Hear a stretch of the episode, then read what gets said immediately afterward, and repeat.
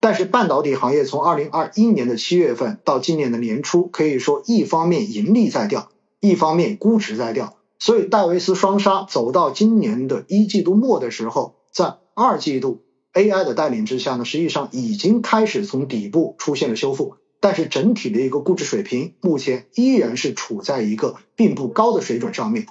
所以结合整体的一个行业周期的一个位置哈。半导体行业的话，我们觉得应该说还是一个非常值得大家在目前这个位置去进行关注的。很多人就会说难道我买什么，对不对？实际上，我个人觉得哈，呃，简单点，挑指数就好了。为什么？很多人说啊，半导体的话，我能不能挑个主动，对吧？然后基金经理帮我挑一下，然后阿尔法更高，这样的话呢，能够赚更多的钱。说实话哈，在过去的这一两年时间中间。因为市场的连续下跌，我相信哈，很多近三年才入场的基民，实际上现在对于主动管理型基金的话，已经产生了严重的信任危机。我相信这一点说出来的话，大家应该大部分人都会点头，对吧？现在你再去跟别人说，哇，你还相不相信这个基金经理？很多人都觉得，我不是说我不相信他，但是至少他走出来这个业绩，似乎根本就不值得我去相信。而更要命的就是，你会发现。实际上，在过去的这几年时间，有很多主动管理型基金的基金经理，尤其是过去几年的这些明星基金经理，都在卸任产品，甚至有很多都开始从公募，然后逐渐的去到了私募。在半导体领域，我们都知道，对吧？然后在过去几年最火的主动管理型基金经理，就是曾经大家喜欢的菜黄。那么在市场跌的时候呢，被被骂成菜狗。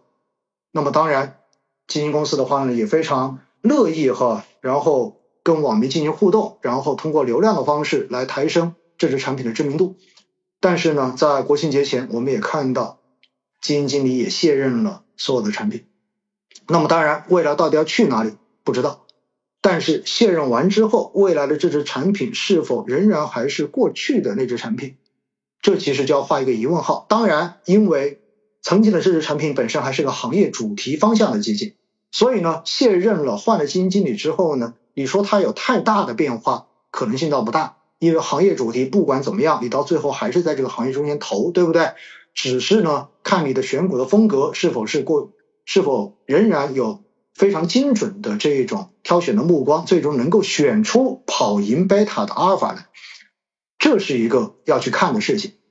但是呢，在这样的一个背景之下哈，也就像我过去的这一段时间反复在说的一句话，我说投资的尽头是指数。既然投资的尽头是指数，到最后的话，我们不如就把自己从这个风险中间摘出去嘛，对吧？基金经理的能力你有担心，基金经理卸任的事情你没法控制。甚至还有很多人觉得基金经理的话，通过赚了这些管理费，然后回头拿着这些钱自己去买了个别墅，对吧？买了个大 house，然后还不管我了，所以心里面觉得极其的难受，觉得极其的不平衡。那我觉得选指数就好了。选什么指数？你可以选行业指数，你可以选半导体的这个行业指数。那回过头来，宽基指数中间，在前面我们反复的强调过，科创五零指数百分之五十二的权重都是电子。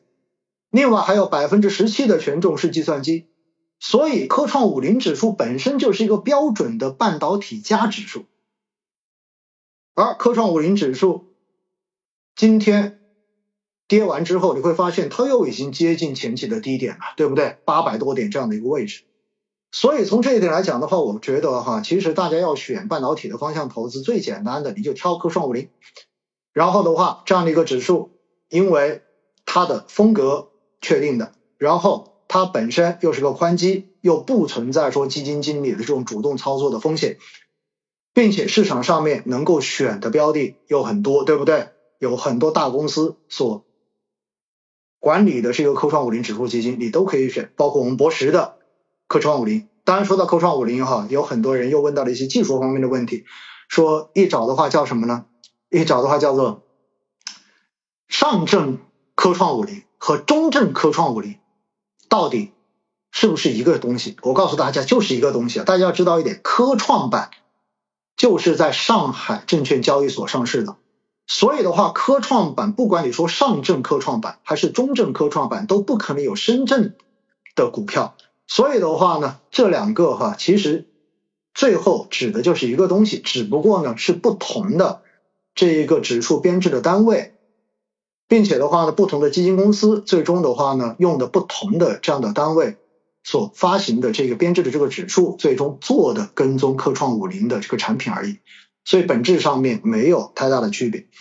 大家要关注的是什么？关注的是管理费，对吧？关注的是哪个管理费更便宜？哪个的这个跟踪的误差会更小一些？通过这样来挑之后呢，实际上你选一个科创五零来做长期的这一种投资定投，我个人觉得话，在目前这个位置，其实真的是蛮好的一个位置哈。当然有很多人会问了，那科创一百呢？科创一百很快，我告诉大家，因为科创一百在上个月、上上个月的时候呢，科创一百的 ETF 刚刚发行完，然后上市开始运作。那据我了解呢，在这个月。马上科创一百的 ETF 连接基金也就要开始发售了，进行一个新季的募集。那募集完之后呢，也就意味着在场外大家也可以开始选择科创一百指数来进行一个定投。那 ETF 因为是场内的，你没有证券账户，对吧？你是没有办法去进行投资的。而在场外，就是 ETF 连接基金出来之后，就意味着大家可以通过，比如说银行渠道。通过券商的这个渠道，也可以通过大家用习惯的第三方平台，包括蚂蚁呀，包括呃天天基金啊，对吧？这些平台，然后来进行方便的定投。但是呢，科创一百指数，我必须要告诉大家一点，科创一百指数呢，跟科创五零它的风格还真的是有些不一样的哈。因为之前如果大家有听过，就是前面应该是一个月前、两个月前的那一期新会话直播。当时对科创一百指数做了非常详尽的一个介绍，对吧？它的这个风格会要更均衡一些，也就意味着新能源、医药和半导体，相当于它会更均衡一些。它没有像科创五零这么极端，科创五零是一个标准的，就是半导体电子方向就占了一半以上。所以呢，如果大家选科创一百，因为它的样本股的规模，整体的市值规模。是要远远的小于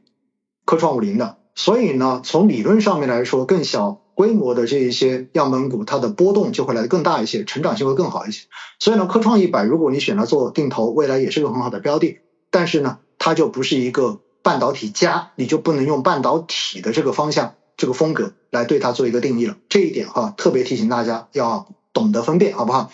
那说到这里，大家也在问哈，就是 ETF 跟指数到底是机构持有多的好，还是怎么怎么好？我告诉大家一点，ETF 基金就是不能叫 ETF 基金啊，准确的说叫 ETF，因为它就叫 ETF。ETF 场内的 ETF 其实主要的持有人跟投资人都是机构，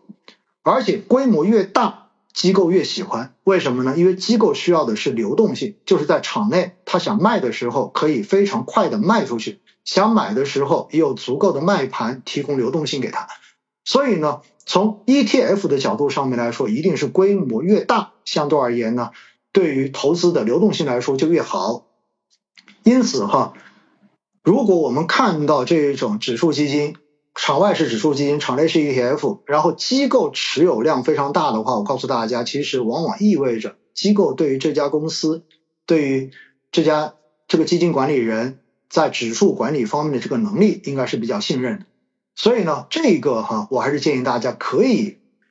去考虑那一些机构持有更多的这样的指数基金，但是主动管理型基金就未必哈，主动管理型基金未必，尤其是当你看到主动管理型基金中间某一个机构对吧，单一机构或者说某几个机构持有这支产品的份额占比超过了百分之六十、百分之七十以上，这样子甚至百分之九十以上，那我告诉你，这个产品。大概率就是机构定制的产品，甚至连投资策略都有可能是机构定制的。所以在这样的产品中间，普通的散户，我个人建议就是去远离，就是不要不要去参与，因为有可能你根本就不太清楚这支产品最终会运作成一个什么样子。